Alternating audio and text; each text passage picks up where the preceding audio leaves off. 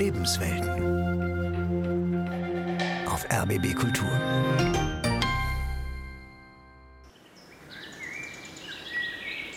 Zu Hause habe ich Bilder, weißt du, rechteckig. Hier habe ich ein rechteckiges, komische Fläche. Ich nenne das ja Gärtchen. Natascha Ungeheuer zupft eine abgeblühte Blume aus einem Strauß von Gerbera. Die Malerin steht auf dem Berliner Friedhof am Hallischen Tor am Grab ihres Lebenspartners, dem Dichter Johannes Schenk. Bunte Blumen in Vasen und Töpfen und eine im Erdreich wurzelnde Heckenrose verdecken die Inschrift auf dem Grabstein ein blühendes Kunstwerk. Jedenfalls gehe ich damit fast um wie mit dem Bild, dass ich immer die Pflanze hierhin und die dahin und die dahin und kommt hier eine rote und da eine gelbe. Nein, nein, nein, das passt nicht so wie mit Malen halt. Nur ist es natürlich dreidimensional hier und hat natürlich eine unglaublich andere Dimension. Natürlich ist dieses Rätsel, was er tot ist, mit dabei. Ein Rätsel, das heute allerdings immer mehr in den Hintergrund gerät. Denn viele Menschen leben heute so, als seien sie unsterblich, sagt uns die Wissenschaft. Sterben ist tabu. Viele Menschen verdrängen die Endlichkeit des Lebens.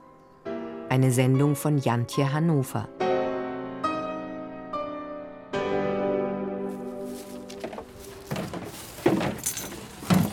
Natascha Ungeheuer geht zum zentralen Gießkannenplatz über 100 bunte Plastikkannen sind hier mit kleinen Zahlenschlössern an ein Gerüst gekettet. Sie öffnet ihr Schloss, löst zwei grüne Kannen vom Gitter. Jetzt, wo ich nicht mehr jung bin und wo Johannes plötzlich weg war. Gerade war er noch da und es ging auch so von einem Moment auf den anderen, dass er weg war. Und ein Vierteljahr bin ich erst mal gar nicht hierher. Was soll das? Da ist doch nichts von ihm. Irgendwann merkte Natascha ungeheuer, dass sie am Grab am besten an ihn denken kann. Dabei werden Menschen, die mit Hingabe die Gräber ihrer verstorbenen Liebsten pflegen, heutzutage immer seltener.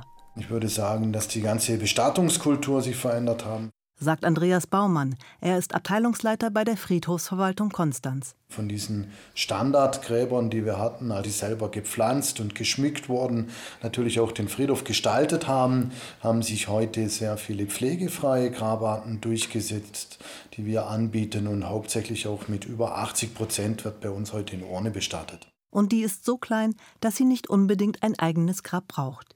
Viele verstreuen die Asche von Angehörigen oder Freunden auf dem Meer oder das Gefäß wird an einem Baum, in einem Friedwald oder in einem gemeinschaftlichen Stehlengrab beerdigt. Denn dann fällt keine Pflegearbeit an. Gut, ich denke mal, das ganze Leben hat sich verändert, sagt Andreas Baumann. Die Kinder, die reisen heute rum, die sind nicht mehr säßig in Konstanz oder hier in der Stadt. Sie sind auch in ganz Deutschland oder auf der ganzen Welt verteilt. Ich habe sehr viele Termine, wo sich die, Menschen, die Bevölkerung Gedanken macht über den Ton, es auch gerne geregelt hat und natürlich den Kindern auch keine Arbeit machen möchte. Sie möchte niemand zu Last fallen, auch nach dem Tode. Mit ihrem Wunsch, nach dem Tod unsichtbar zu werden, fördern viele ältere Menschen unbewusst den Trend, dass er aus unserer Lebensrealität verschwindet. Das war früher ganz anders. Noch vor 150 Jahren war die Lebenserwartung halb so hoch wie heute. Und der Tod war eine öffentliche Angelegenheit. Wer in derselben Straße oder im selben Dorf wohnte, verabschiedete sich von den in ihren Häusern aufgebahrten Verstorbenen, sobald die Todesnachricht in der Welt war. Selbst Fremde durften in ein Haus kommen, wenn dort der Tod an die Tür geklopft hatte. Heute stirbt etwa jeder Zweite im Krankenhaus und am Totenbett stehen nur noch die engsten Angehörigen. Und während der Pandemie war häufig noch nicht einmal das möglich.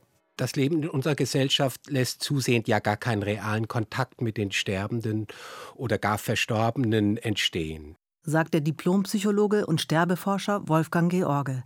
Er lehrt an der Technischen Hochschule Mittelhessen und forscht unter anderem zum Verhältnis, das Menschen heute zu ihrem Tod haben. Und zusätzlich ist auch der Einfluss der Religion in unserer kulturellen Tradition, zum Beispiel der Trauerrituale und auch die mit diesen verbundenen Erinnerungen an die eigene Vergänglichkeit, das ist im Rückzug, das erreicht immer weniger Menschen. Denn nichts kränkt unser persönliches Ego so sehr wie die Tatsache, dass auch wir eines Tages abtreten müssen. Die meisten wollen sich inzwischen möglichst wenig damit befassen, und es scheint, als unterstütze die Gesellschaft diesen Wunsch, indem sie den Tod ins Unsichtbare verbannt. Verstorbene werden unauffällig aus dem Krankenhaus oder Pflegeheim zum Friedhof gebracht. Die Leichenwagen sind heute diskret in grau oder dunkelblau gehalten, früher waren sie schwarz und mit kleinen Gardinen ausgestattet. Sie fallen im Straßenbild daher kaum noch auf. Und mit der Sichtbarkeit des Todes ist auch die tröstliche Vorstellung zurückgegangen, mit dem Sterben in ein anderes Dasein einzutreten. Tatsächlich scheint für viele Menschen in der heutigen Konsumgesellschaft nach dem eigenen Tod nur noch ein großes Nichts zu warten. Und das macht Angst. Wolfgang George führt das fehlende Endlichkeitsbewusstsein teilweise auf unser kapitalistisches Wirtschaftssystem zurück, das nur mit unbegrenztem Wachstum funktioniert. Zentraler Ausdruck unseres Kapitalismus jetzt hier in dieser Zeit des 21. Jahrhunderts ist ja der Hyperkonsumismus. Dieser begründet sich auf der erfolgreichen Idee, Sinnfindung durch eigenen Materialismus des Habens zu ersetzen. Also zumindest sind wir in einer unendlich schnellen Bewegung angekommen. Und wir können erkennen, dass diese Bewegung tatsächlich auch nicht nur die Jungen erreicht, sondern dass sie grundsätzliches Konstitut unserer Gesellschaft, unserer Wirtschaft ist. Konsum bis zuletzt. Kreuzfahrt in die Antarktis für Zehntausende von Best-Agern, die eigentlich entschleunigt sein sollten. Eine Kreuzfahrt ins südliche Polarmeer als Symbol für den Hyperkonsumismus. Die Schiffsreise ist nur infolge der Erderhitzung möglich geworden und sie trägt selbst zur weiteren Zerstörung des antarktischen Ökosystems bei. Ich glaube, damit ist verbunden zum einen die Idee, dass der Mensch alles kontrollieren kann. Ergänzt der katholische Sozialethiker und Priester Elmar Nass. Dass die Technik letztlich auch alle Probleme lösen kann. Das führt dazu, dass wir zumindest im Hier und Jetzt, in den Momenten unserer irdischen Existenz, auch die Verantwortung auf die Technik abschieben können. Und wir Menschen letztlich Verantwortung gar nicht mehr selber tragen müssen. Das ist natürlich besonders extrem, wo wir die Entscheidungen auf Algorithmen übertragen und letztlich denen vertrauen, dass die es schon besser machen als die Menschen. Wenn die Herkunft von Überlebensmitteln wie Nahrung und Trinkwasser von Organisationsstrukturen abhängt, auf die wir keinen Einfluss mehr nehmen können, wenn Gegenstände unseres täglichen Bedarfs, wie zum Beispiel ein Smartphone, aus Materialien bestehen, deren Herkunft wir nicht kennen, schwindet auch das Gefühl der Verantwortung gegenüber diesen Dingen, genauso wie das Verantwortungsgefühl für Natur und Schöpfung.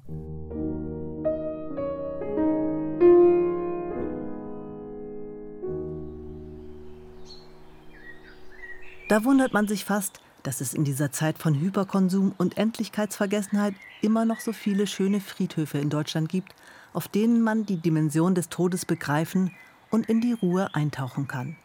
Zum Beispiel der Konstanzer Hauptfriedhof, eine Grabstätte für Christen, Muslime und Juden. Friedhofsverwalter Andreas Baumann besteigt sein Friedhofsmobil. Ein elektrisch betriebener offener Wagen, der Schrittgeschwindigkeit fährt. Unser Friedhof ist ja elf Hektar groß. Kann ich mit den Angehörigen eine Runde die Grabfelder abfahren, in unser Gestattungsangebot wirklich zeigen. Baumann betätigt die Kupplung. Langsam setzt sich das Gefährt in Bewegung. Ja, das ist jetzt unser Hauptfriedhof. Ganz toller alter Baumbestand mit über 600 alten Linden, die das Ganze natürlich prägen in der Gestaltung, räumlich, auch im Schatten und so eine tolle Struktur ergeben. Vorbei geht es an einigen großen Ehrengräbern mit Säulen, Engelsfiguren und Grabmonumenten im alten Teil des Friedhofs. Hier liegt auch die durch eine Hecke abgetrennte Anlage der israelitischen Gemeinde. Andere Friedhofsbereiche sind jüngeren Datums, erzählt Baumann. Wir haben hier unsere Pfarrergräber auf der rechten Seite. hier oben dann ein sehr stark angenommenes Grabfeld der Lebensweg, eine Einrichtung der badischen Friedhofsgärtnerei, der Genossenschaft. Wir haben Reihengräber an der Stele, wir haben an der Mauer eine Bestattung, wir haben Baumgräber. Und einen Stelengarten mit rund 20 Stelen aus unbehauenem Naturstein. Andreas Baumann steigt aus dem Wagen. Als hätte der Wind die mannshohen Grabpfeiler aus dem Gleichgewicht gebracht, halten sie sich im schrägen Winkel zum Untergrund, andere sind liegend gestaltet. Jede Stele hat eine Neigung, ja? Eine negative Seite, das heißt, wir haben drei Gesichter, eins, zwei, drei. Wie auf einem Grabstein sind die Namen der Verstorbenen auf kleinen Platten eingraviert. Das sind drei Grabstellen. Ja, immer eine Seite ist eine Doppelgrabstelle. Die Grabstätten sind um die Stele verteilt. Ein gewundener Pflasterweg nebst einem Blühstreifen rundet das Ensemble ab. Schön, oder? Und das wird sehr gut angenommen, wird jetzt auch erweitert dann in diesem Jahr noch. Diese Gräber müssen nicht von den Angehörigen gepflegt werden. Ich weiß nicht, ob das richtige Wort Respekt oder nicht mehr kümmern wollen, ob das wirklich da damit zu tun hat. Ich denke mal, es sind sehr viele einfach verstreut und vielleicht möchten sie es nicht mehr so bepflanzen, so intensiv. Für den Sterbeforscher Wolfgang George hat die Vereinfachung der Bestattungskultur allerdings Folgen. Menschen können den Tod eines engen Angehörigen oder Freundes schlechter verarbeiten und sogar in eine Krise geraten, sagt er, wenn der oder die Verstorbene anonym, also beispielsweise in einem Friedwald, bestattet worden sei. Er beruft sich dabei auf statistische Erkenntnisse. Gemeinsam mit einer Gruppe von Psychologen, Natur- und Sozialwissenschaftlerinnen und Theologen hat er gerade erst ein Buch zum Thema herausgegeben. Der Titel Fehlendes Endlichkeitsbewusstsein und die Krisen im Anthropozän. Das Anthropozän steht für unser gegenwärtiges, vom Menschen besonders stark geprägtes Zeitalter. George hat einen Fragebogen zum Thema Sterben erstellt. Fast 1500 Teilnehmer und Teilnehmerinnen haben bei der Studie mitgemacht.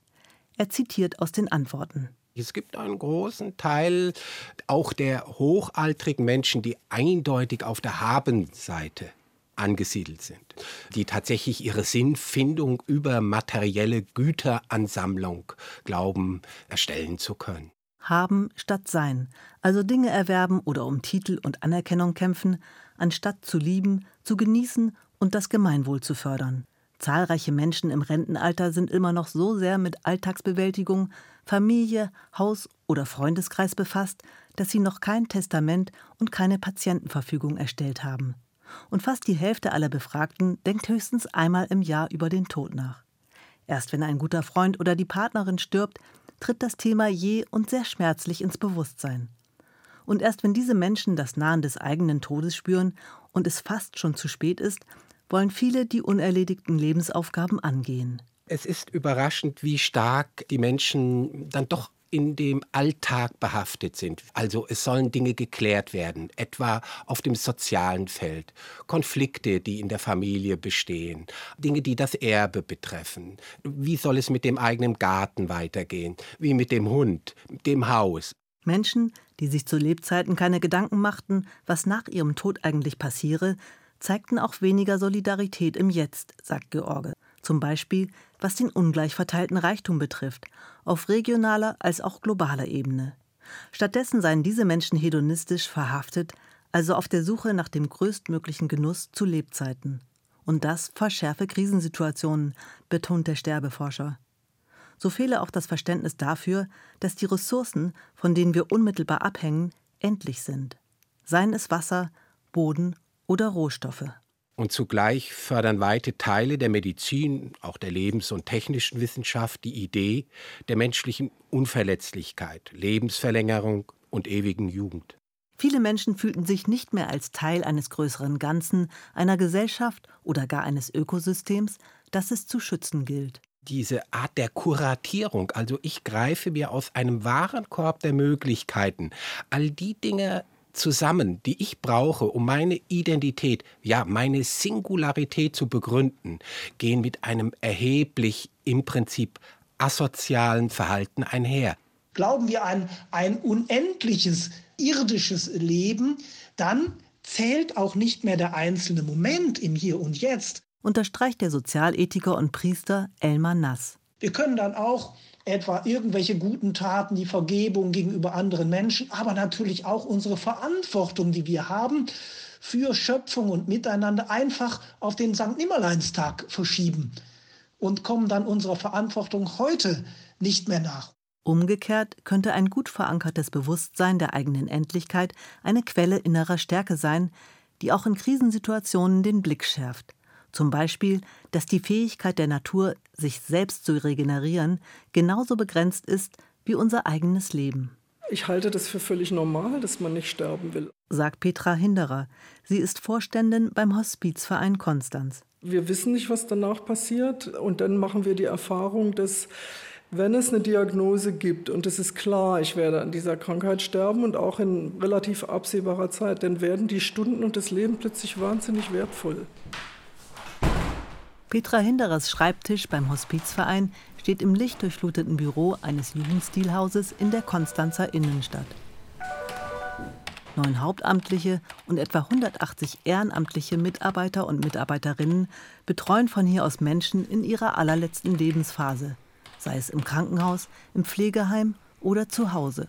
Wir stehen für dieses Thema schwere Krankheit, Verlust, Abschied, Trauer, Tod, Sterben. Das sind uns sehr vertraute, auch den Ehrenamtlichen sehr vertraute Themen.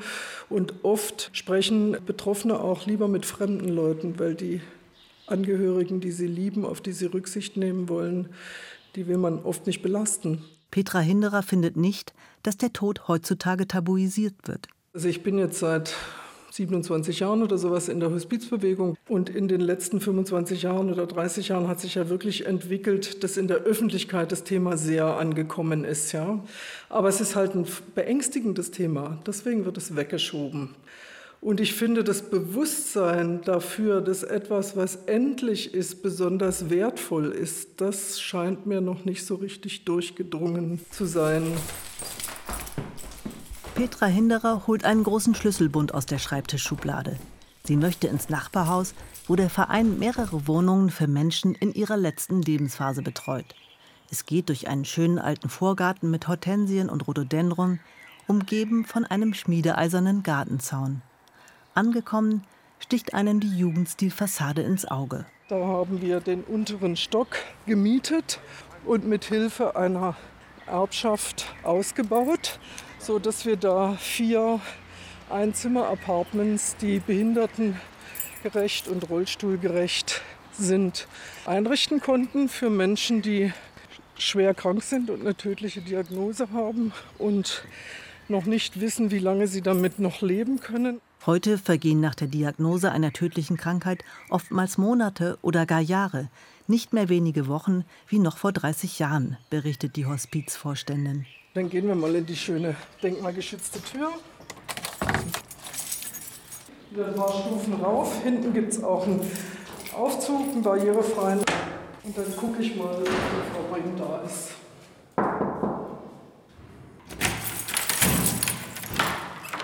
Hallo Frau Brehm. Petra Hinderer betritt den Raum einer Arbeitskollegin. In eine Patientenwohnung würde die Hospizvorständin nicht ohne persönliche Einladung gehen. Der medizinische Fortschritt, betont sie, lässt todkranken Menschen mehr Zeit mit ihrem Leben abzuschließen. Also erstmal glaube ich, dass jeder Mensch am Ende seines Lebens, wenn er es bewusst erlebt, versucht, ein Bild von seinem Leben sozusagen zu kreieren. Ja, wer war ich? Was hinterlasse ich? Bin ich jemand schuldig geworden? An was habe ich mich besonders gefreut? Vor was habe ich Angst? Wo liegt meine Hoffnung? Das sind ja im Grunde, ich sage mal, spirituelle Fragen. Die Auseinandersetzung mit diesen letzten Fragen nennt Hinderer das Haus bestellen. Es ist fast noch ein bisschen schwerer geworden, ja, zugunsten der Lebensqualität, wo man so tun kann, als wäre es so wie immer. Und so ein bisschen erlebe ich das natürlich mit unserem anderen Umgang mit Ressourcen auch. Es ist so selbstverständlich. Kann mir jemand hundertmal sagen, dass es bald trocken ist. Im Moment gibt es noch alles, ja. Und die Flieger fliegen auch wieder.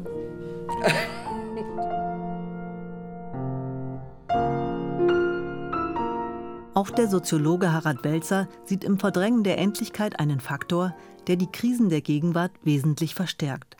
Auslöser für diese Erkenntnis war ein Herzinfarkt, den er im Frühjahr 2020 erlitten hat. Aus dem fehlenden Verständnis der Endlichkeit resultiere die Unfähigkeit, aufzuhören, also einen einmal eingeschlagenen Pfad zu verlassen, an dem man gewöhnt ist, obwohl er ganz offensichtlich in die Irre führt. Also das Problem besteht darin, dass wir eine Ökonomie verfolgen, die ihre eigenen Voraussetzungen konsumiert. Weil es ja klar ist, dass für eine wachsende Wirtschaft mit einer wachsenden Bevölkerung eine endliche Erde nicht immer mehr Ressourcen bereithalten können, die umgewandelt werden, um diese Ökonomie zu betreiben. Und über diese Grenze sind wir ja längst hinaus woraus eine ganze Reihe von Krisen, die wir im Moment haben, resultieren. Das heißt, das Ende des Funktionierens unseres Wirtschaftssystems ist bereits da, man ignoriert es aber.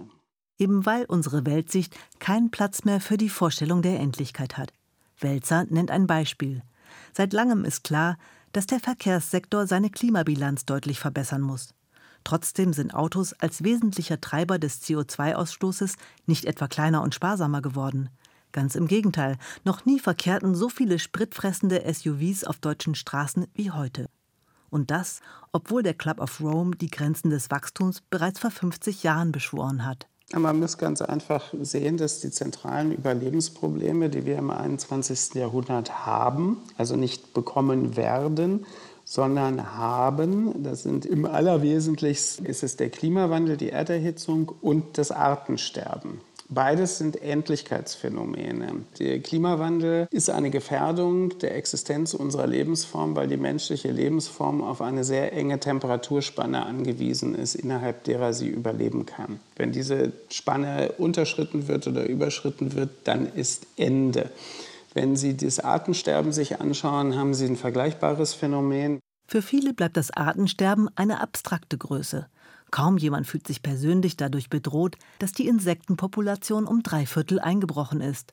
Dabei wäre das durchaus angemessen, weil Insekten neben der für unsere Nahrung unerlässlichen Bestäubung von Blüten auch für die Reinigung von Wasser oder die Umwandlung von organischem Material im Boden zuständig sind. Es gelingt den Menschen nicht zu erkennen, dass unser Kulturmodell, die Wachstumsgesellschaft, in eine falsche Richtung läuft, sagt Welzer. Sie kriegen permanent Angebote, Updates über die ganzen elektronischen Geräte und kriegen gleichzeitig von der Politik gesagt, dass Wachstum das Wichtigste ist, was es auf Erden und vermutlich auch im Himmel gibt. Insofern ist es ja ein bisschen seltsam von den Leuten dann zu erwarten, sie sollten bitte nicht erwarten, dass alles immer so weitergeht wie bisher.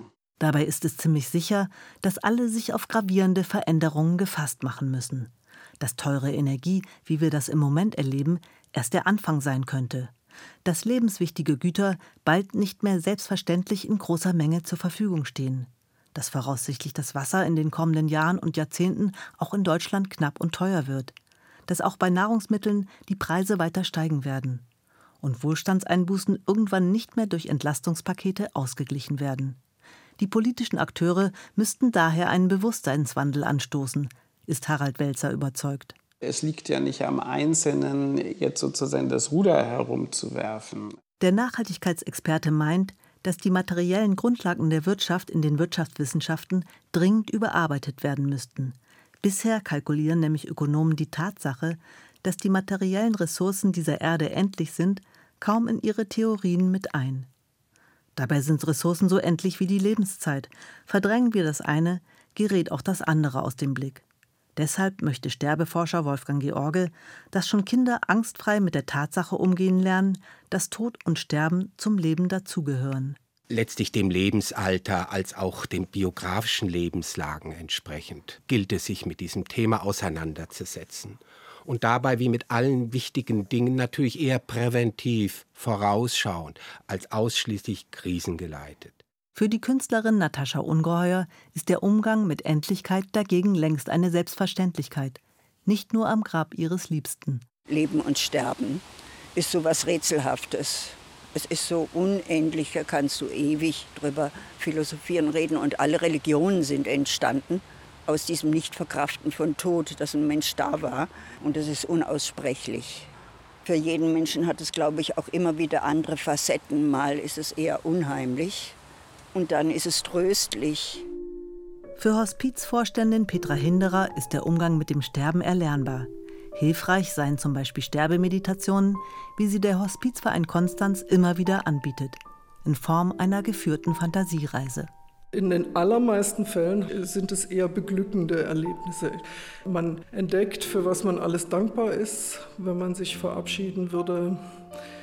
Ich frage mich manchmal tatsächlich, wie das wäre, wenn wir alle empfinden würden, was wir hätten an Ressourcen. Also wenn wir das wirklich empfinden würden, wie bedroht es ist, was dann eigentlich für eine Zivilcourage losgehen müsste.